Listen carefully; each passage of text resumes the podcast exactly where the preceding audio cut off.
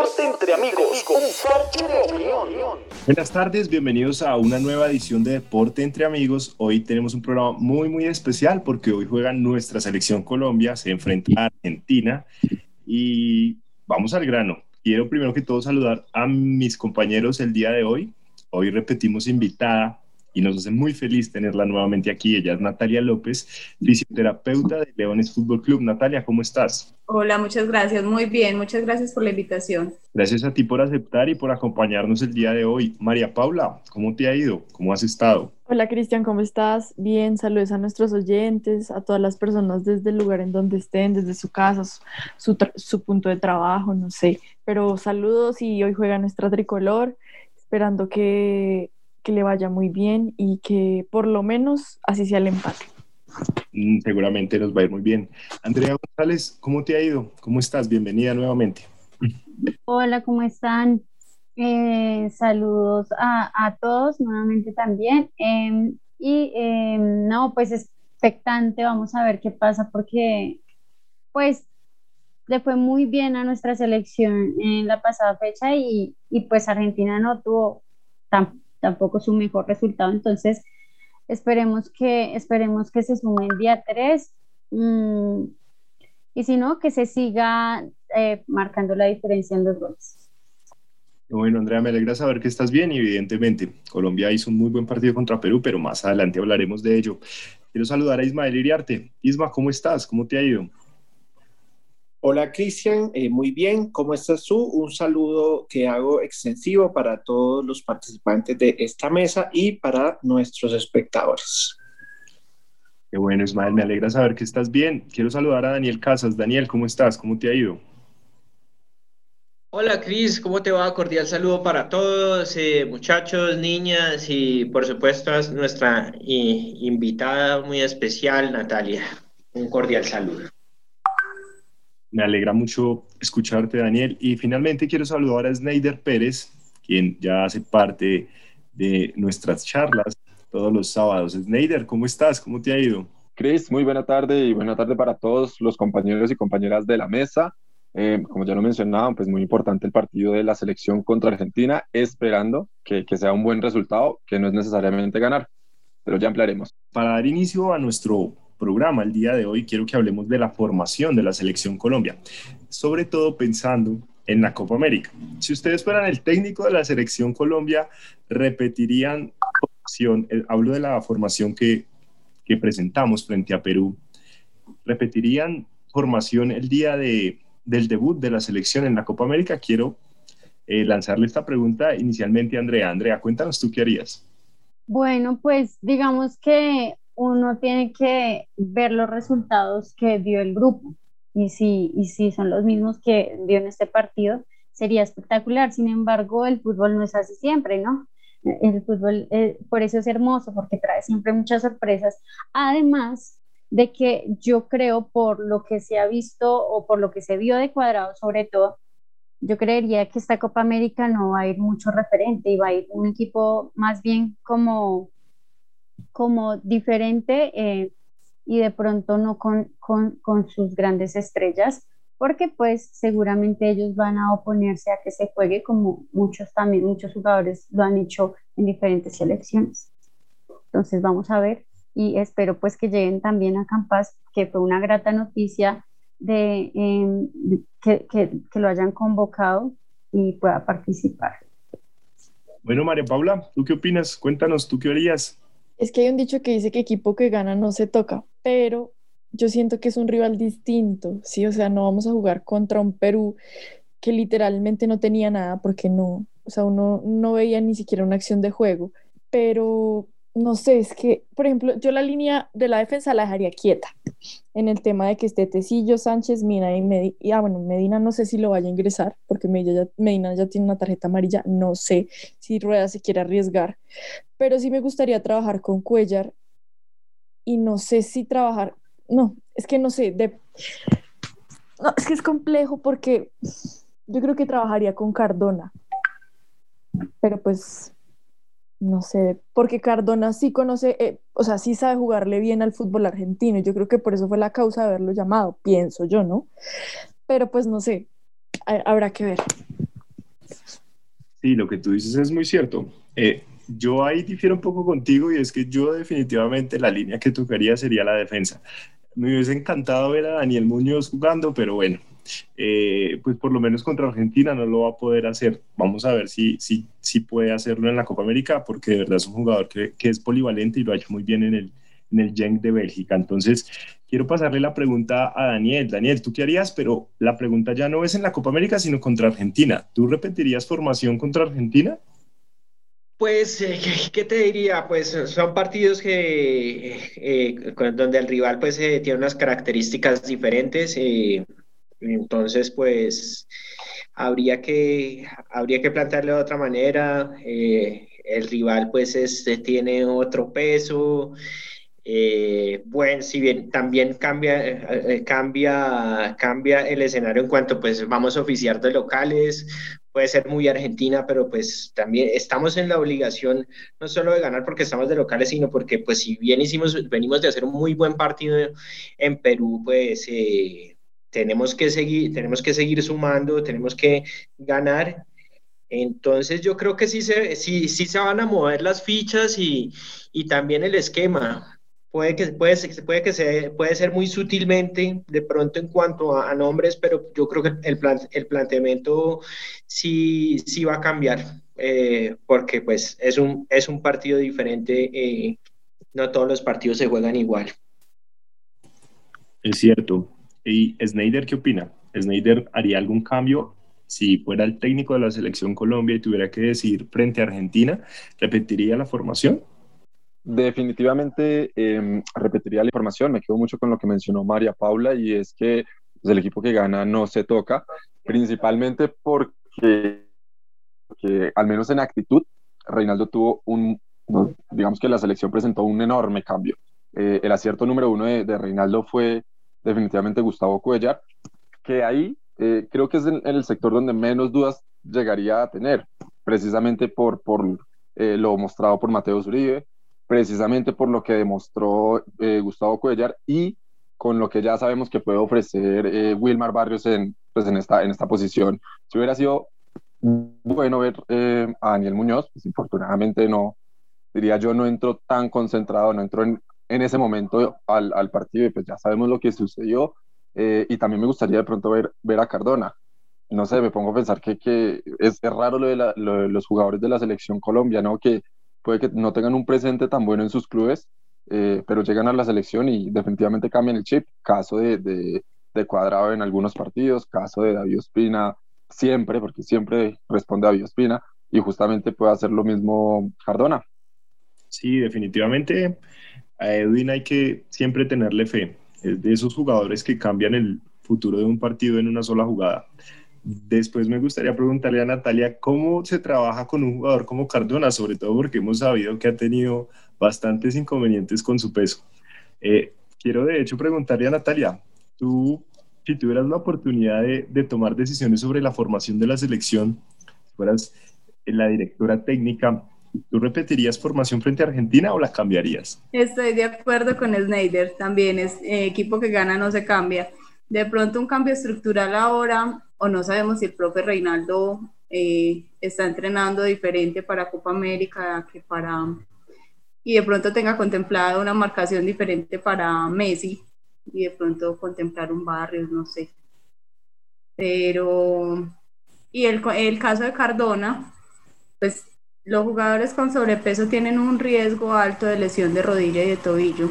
Entonces, por eso en, nuestro caso lo que hacemos es tratar de que estén en su ideal, pero él ha jugado toda la vida eh, con unos kilitos de más y lo ha hecho bien.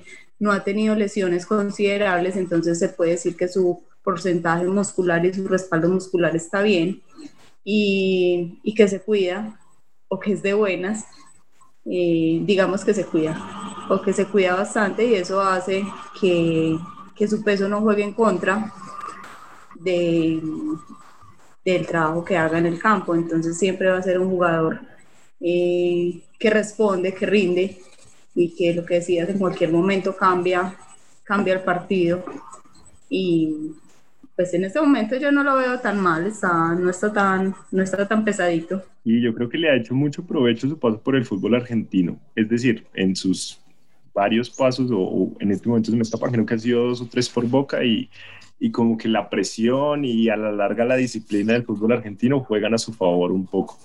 Finalmente quiero saber qué opina Ismael. Yo sé que Ismael es, es una persona muy analítica y me gustaría escucharlo porque eh, lo que sigue o, el siguiente tema tiene mucho que ver con, con un punto de vista tan analítico como el de Isma. Isma, cuéntanos tú qué harías. Bueno, yo, yo creo que sí puede haber cambios en el equipo y, y, y, es donde casi todo el mundo da por, por, sentado que no los va a ver y es en la mitad del campo. No porque Uribe y, Cuellar hayan eh, hecho, hayan realizado una mala actuación, por todo el contrario, fueron figuras y además hicieron un gran despliegue. Pero como lo decían eh, Natalia y Daniel, son partidos diferentes. Entonces yo apostaría por la presencia de Barrios eh, sin que esto le quite mérito a eh, ni a Uribe ni a Cuellar. Por otro lado, no creo que vaya a haber cambios en los laterales. Son laterales muy conservadores, como conservador creo que va a ser el planteamiento de Colombia contra Argentina. Entonces, eh, Tecillo y Medina no son propiamente laterales con mucha salida, y yo creo que eh, el 4 eh, posterior no se va a tocar en este partido.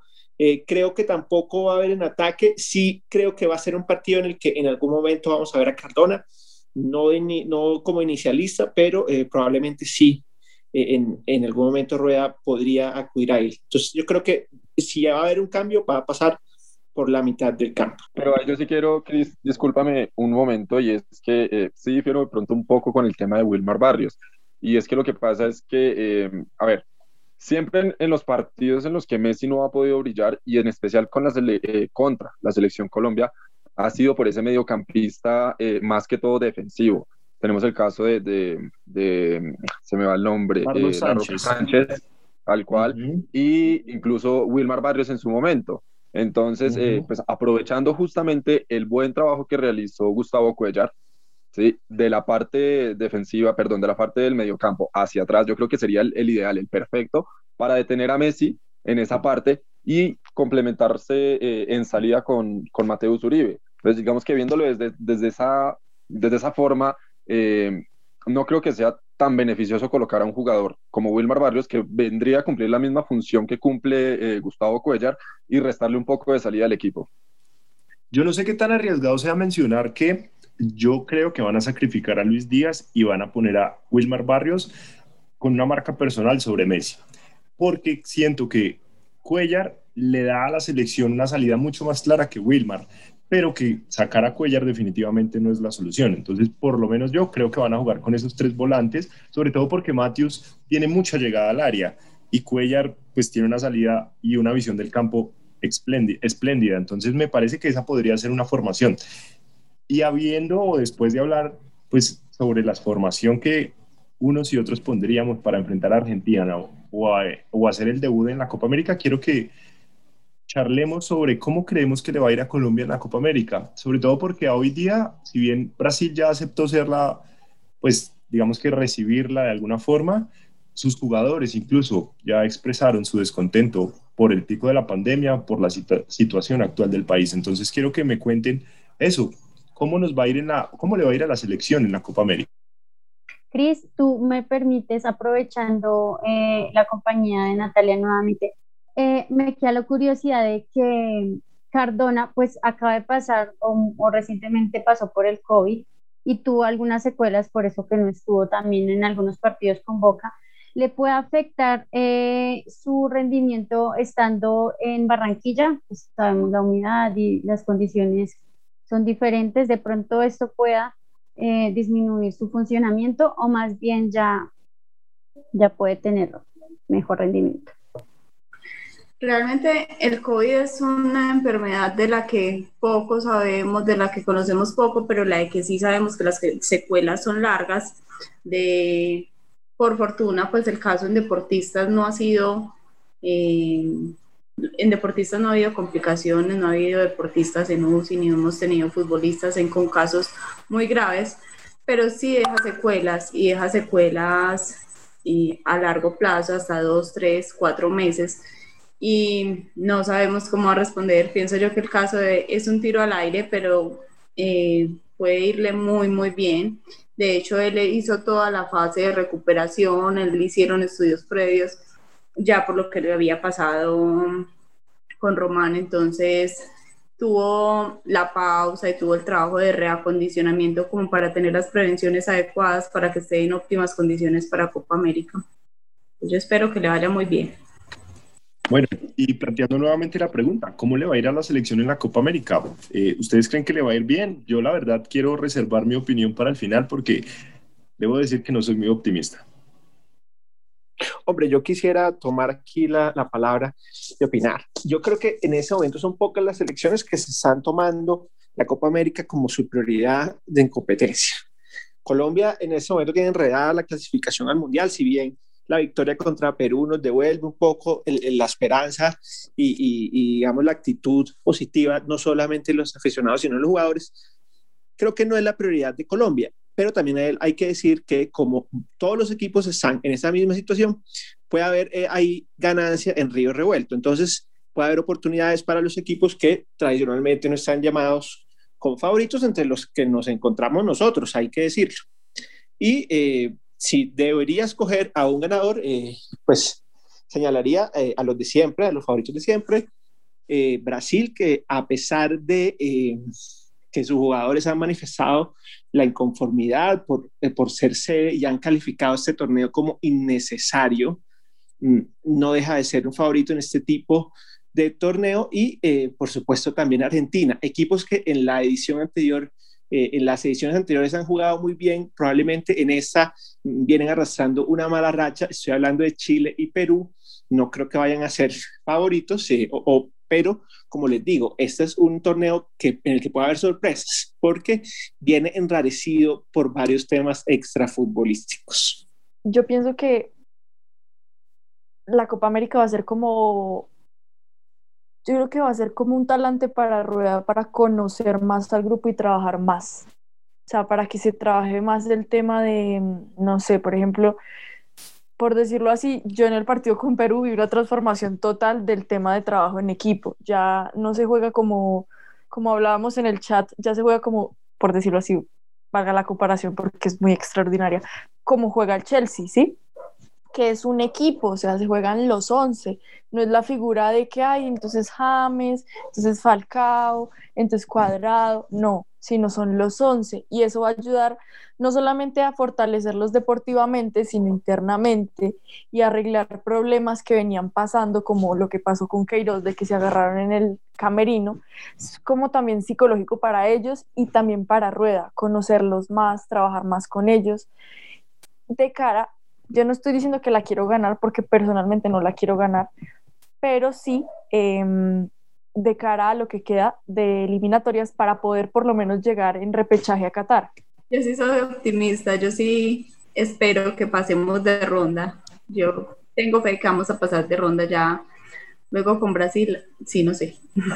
Pero sí pasamos de ronda. Yo pienso que a la larga un golpe de autoridad por parte del cuerpo técnico eh, el haber retirado a James de la convocatoria. Porque bien sabemos que James es un jugador que por lo menos veo como, no sé, como dicen en el barrio, con los humos muy subidos. Entonces, él todavía se cree una superestrella y, bueno, yo no soy quien para decir si lo es o no, pero siento que eso también fue un golpe de, autoridad, de, golpe de autoridad diciendo, hay un nuevo cuerpo técnico, vamos a respetar el proceso, trabajamos en equipo y hay que respetarlo. Y básicamente era eso lo que quería mencionar, Andrea. Bueno, yo creo que eh, como viene siendo casi todo, esta Copa América va a ser atípica y, y ha sido atípico su, su, proceso para jugarse. Eh, pero, pero creo que pues finalmente los jugadores siempre tienen ese ánimo de competir y ganar.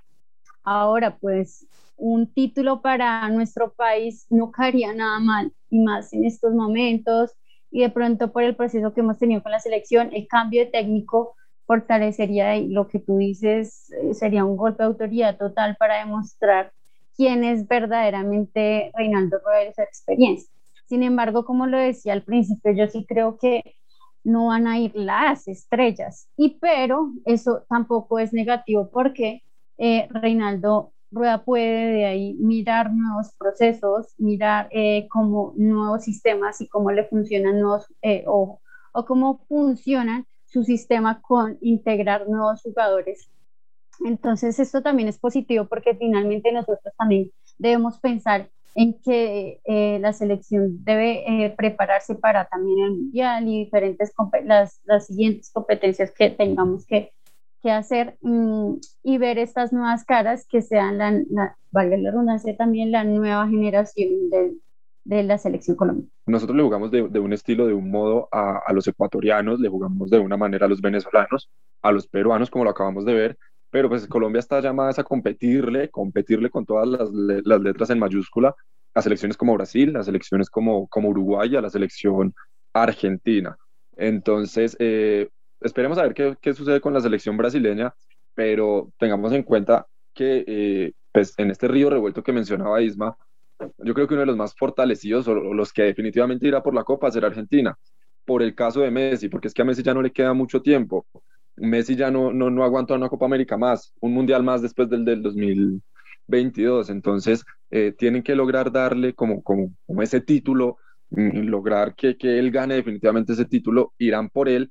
Y, y vuelvo y digo, el partido de mañana, eh, pues del partido contra Argentina, perdón, es que vamos a saber cómo le va a ir definitivamente a Colombia, porque pues a hablar sobre el partido de, de, de Perú, diría uno, se nos, se nos, llenará el corazón de alegría y la boca de, de, pues de muchas palabras positivas, pero no creo que sea el, el, partido definitivamente que nos diga qué tan bien o qué tan mal nos vaya a ir. Bueno, pues habrá que ver. Yo decía que no era, no era optimista, mejor, respecto a cómo le iba a ir, es por lo que ustedes mencionaban. Siento que Argentina llega pues fortalecida de alguna forma, no sé con todo el tema de cambio de sede a Brasil, cómo esté, pero bien sabemos que Brasil está siempre llamado a, a, protagonizar cualquier torneo en el que participa. Me llamó mucho la atención Chile, yo no sé, yo vi un Chile muy desconectado. Chile ya está empezando a sufrir el cambio generacional y en esos cambios generacionales son muy pocas las elecciones en las que hay pues como procesos positivos. Entonces, quiero decir, al haber cambio generacional probablemente no van a obtener buenos resultados. Entonces creo que a Chile no le va a ir bien tampoco. Dale, Dani, sigue, continúa. Perdón, antes de no, que... Y, y aparte el, el, el, cambio de, de, de técnico, ¿no? La, el cambio de idea también le está, no le está favoreciendo nada. Y otra cosa es que eh, le está dando duro la crisis porque no está trabajando con su cantera, o sea, con sus inferiores de los, bueno, de los pequeños, no está trabajando, o sea, no, no está haciendo microciclos, por ejemplo, por decirlo así. Entonces, e, esa, esa, parte también se ve afectada por esa, es por eso, además de lo que decía Snyder, de que nos llevamos a rueda, por decirlo así, y su trabajo, o sea, empezaron desde cero. Yo tendría que, para decir lo siguiente, es un torneo, eh, me parece a todas luces innecesario. Bueno, si bien ya estaba programado pues en el calendario, claro que sí, hay unos compromisos previamente adquiridos en lo deportivo y extradeportivo y demás pero este es un torneo que ya se ha venido desnaturalizando desde hace rato. Eh, cuando se jugaba con, con, seriedad, era cada cuatro años, como pues la, los mundiales o las, las Eurocopas, terminó casi en dos y hubo un momento que hubo una edición especial y tuvimos en 2015 una Copa América y en 2016 otra con motivo del centenario. Pues en, entonces esto se volvió pues un, un torneo bastante, bastante bastante revaluada también en cuanto a calidad de organización, eh, sin, sin, sin, hablar también de, ahora de los términos y condiciones que, que ha puesto pues la, la, la pandemia, eh, pues que eso sí nadie tiene la culpa y, se, y, y, es, y, el torneo pues se termina en otro país en el que pues eh, tiene mejores posibilidades de realizarlo. Eh, en fin, pero yendo ya a lo, a lo deportivo, pues eh, lo tendríamos que, o sea, tendríamos, ten, llevemos el equipo que llevemos, el equipo titular, el equipo suplente, un equipo clase A, clase B, clase C, pero pues tendríamos que clasificar, digamos, eso de la obligación es relativo, pero pues estamos hablando que está, el torneo está dividido en dos zonas que juegan, y en cada zona juegan cinco equipos, y en la primera ronda solamente queda descalificado uno, pasan cuatro, entonces pues...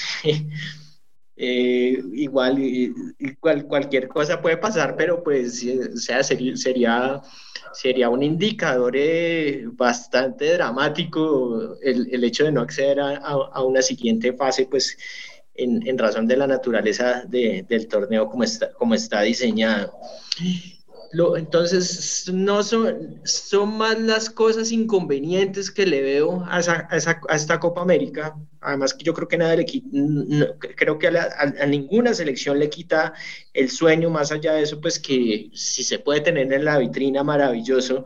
No vamos a decir que, no vamos a venir a decir ahora que que si no la llegáramos a ganar no seríamos los primeros en subirnos al carro de bomberos porque estaríamos faltando la verdad, claro, y lo disfrutaríamos igual, perfecto, otra copa para la vitrina. Pero repito, esto nadie le quita el sueño, y más con esta eliminatoria que está, eh, que ha sido tan traumática y donde ya un año de mundial, eh, los equipos quieren, la prioridad de los equipos de las elecciones, así no lo digan, es ir al, es, es, ir al mundial. ¿Qué es lo único bueno que yo veo de esto? Que todos estos ciclos y, de todos los convocados y, todo, y, demás, pues seguramente va a haber equipos alternos y van a tener la oportunidad muchos jugadores seguramente pues demostrarse y debutar y seguramente pues algo bueno tendrá que salir de todo eso para ellos y para, y para hacerse visibles y, mirarlos en un futuro inmediato de cara a resolver necesidades dentro de los partidos de la misma eliminatoria. Pero por lo demás, me parece un desgaste de energía absoluto. Dani, ya que tú tocas este tema, a mí me causa curiosidad porque nosotros, sobre todo los equipos en América, han tenido un regreso, un retorno eh, diferente a, a los de Europa y pues de pronto un calendario un poco más apretado. Entonces yo continúo aprovechando la presencia de Natalia para preguntarle si esto eh, genera una ventaja en, el Mundial em, de equipos europeos aquí a equipos de América. Sí, la verdad pues la, la, el inicio de ellos fue más rápido que el nuestro, la preparación, nosotros apenas estamos enfrentando la fase, eh, los picos eh, más altos de la, de la pandemia y esto no sabemos cómo lo vamos a, a terminar de enfrentar. Entonces, sí, claro, es una ventaja para ellos total. Sí, de hecho ya nosotros lo habíamos hablado en este espacio y es que Europa no solo nos lleva ventaja a nivel de lo que puede ser estructuralmente un equipo, sino también con el tema de la pandemia ellos pues tuvieron la oportunidad de empezar a entrenar antes, las burbujas de verdad ya existen, pues la preparación física de los jugadores puede ser muy distinta y de hecho eso me lleva a preguntar lo siguiente, ¿cuántos de nuestros jugadores llegan con un nivel competitivo, yo diría que alto? Es decir, ¿cuántos han jugado recientemente eh, partidos a muy buen nivel. Lo digo sobre todo porque yo siento y lo que dice Dani lo comparto completamente y es que el COVID desnaturalizó los torneos por completo y ese montón de fechas que vivimos durante el final del año y al inicio de este, pues hizo que los jugadores y los técnicos y los equipos se preocuparan más por cumplir con los compromisos que a la larga por tener una idea de juego clara y a Colombia eso lo puede afectar de alguna forma.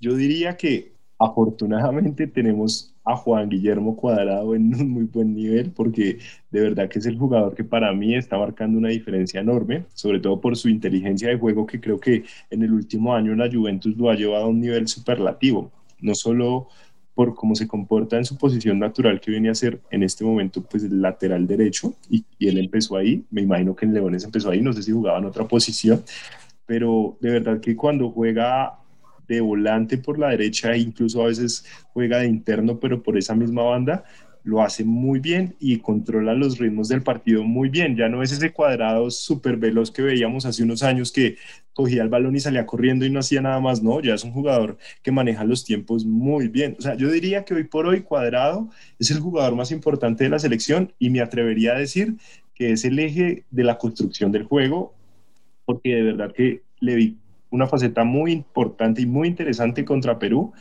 y es que salía al ritmo que el juego lo demandaba, no como antes que salía muy rápido siempre, no, ahora lo hace al ritmo que el juego lo demanda y eso me parece muy chévere y sobre todo que puede ser un gran beneficio para la selección. Entonces, dejando un poco de lado cómo le va a ir en el torneo, me gustaría saber si ustedes creen que por lo menos en el debut vamos a ganar. El debut es contra la selección ecuatoriana a las 7 de la noche el 13 de junio, es decir, el domingo 13 de junio, que es el día que inicia el torneo.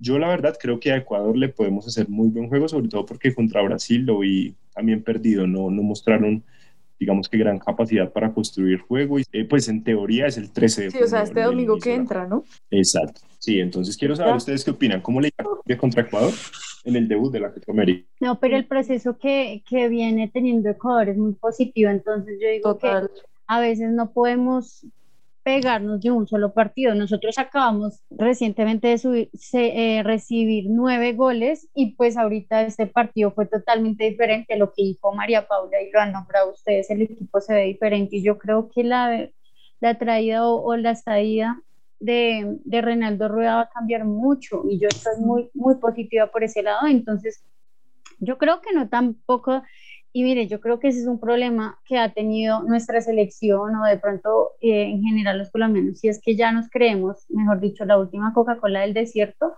eh, por lo que hicimos en Brasil, entonces ya somos los mejores, eh, pasamos por encima de todos, entonces eso es otra cosa que debemos, que debemos pensar y que esperemos que piensen los jugadores en que todo rival es difícil, cada rival tiene su particularidad y el proceso que ha hecho el profe, se me pasa el nombre del, director técnico de Ecuador, que sé que es muy, muy conocido, pero si me pasa, si me colaboran ahí.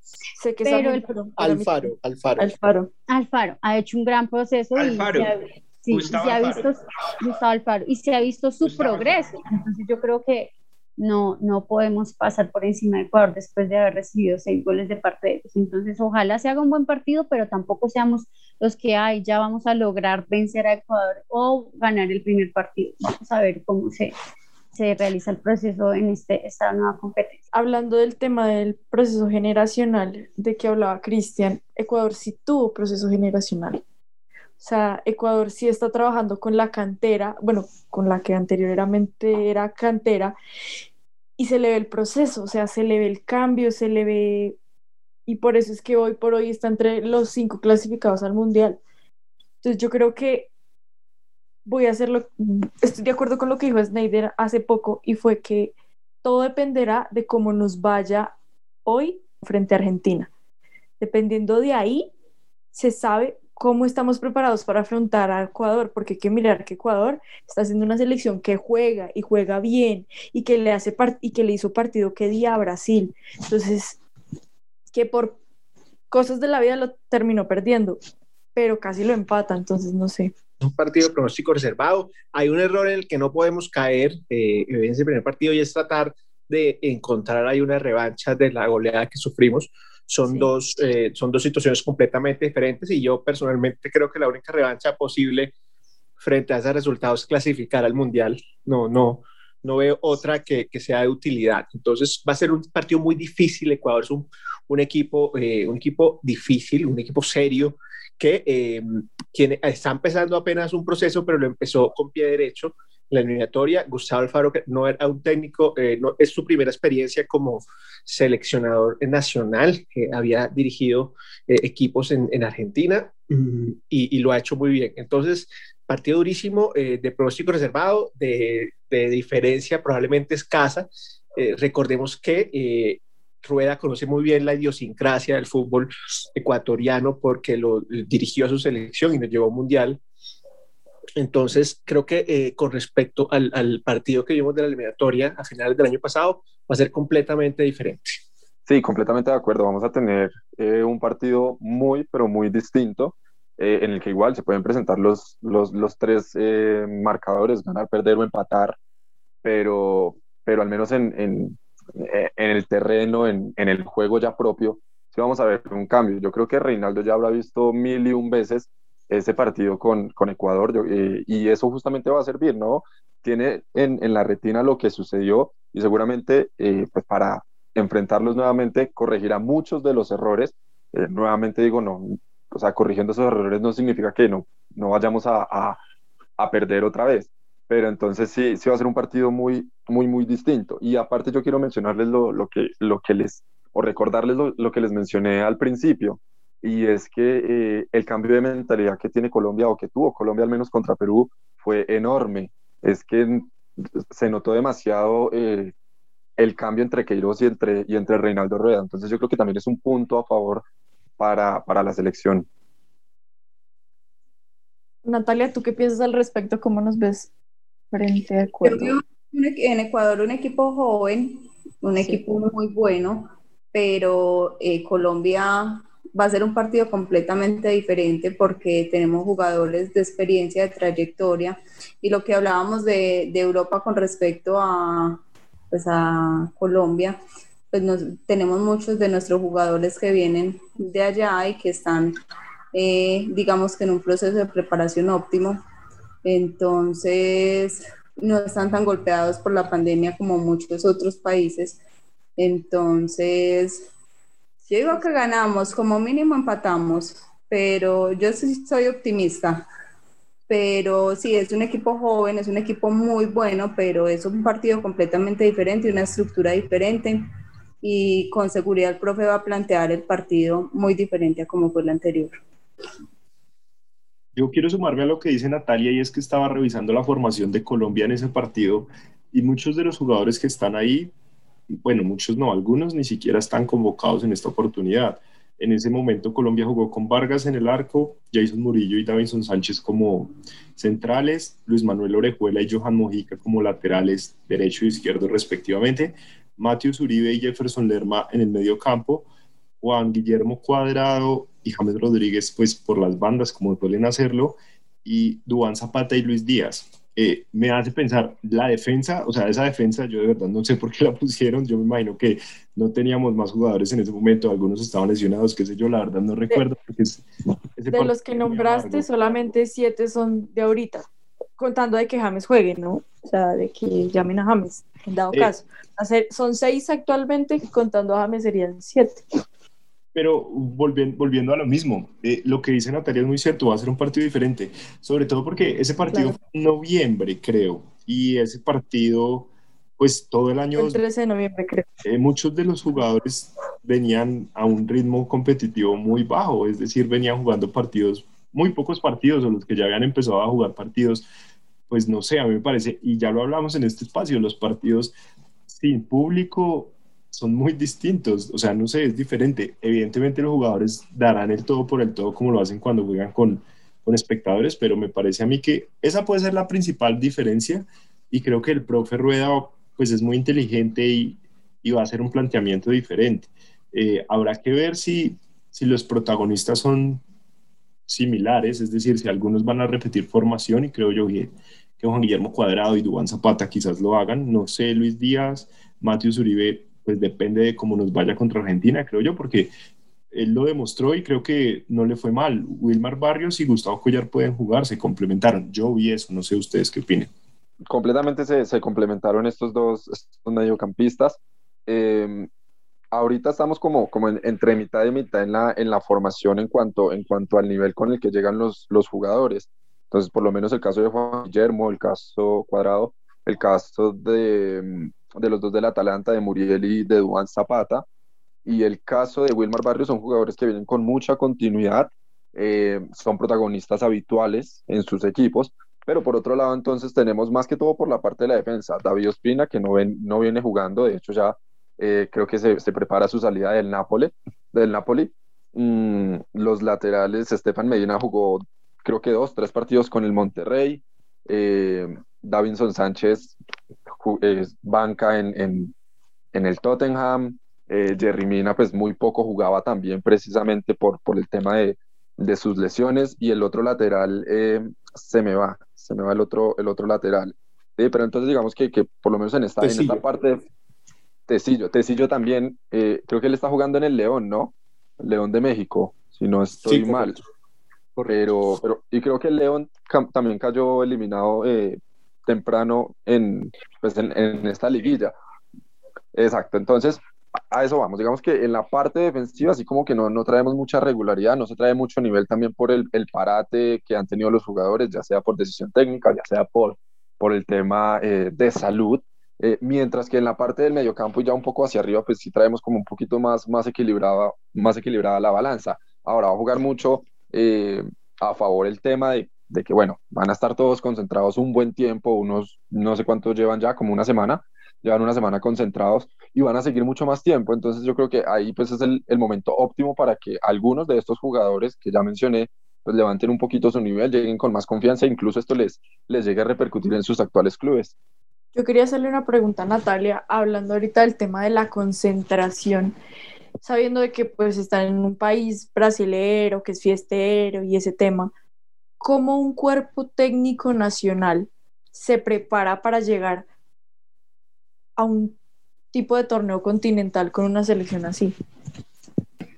Pues bueno, cuando nosotros tuvimos la experiencia con fútbol sala, pues teníamos bastantes restricciones y bastantes reglas, pero no es lo mismo eh, condicionar un jugador que su primera vez en selección Colombia a condicionar un jugador que lleva eh, tantos años y tanta trayectoria en selección, o sea, restringirle la salida, por ejemplo, a Cuadrado, a Espina, pues yo creo que no.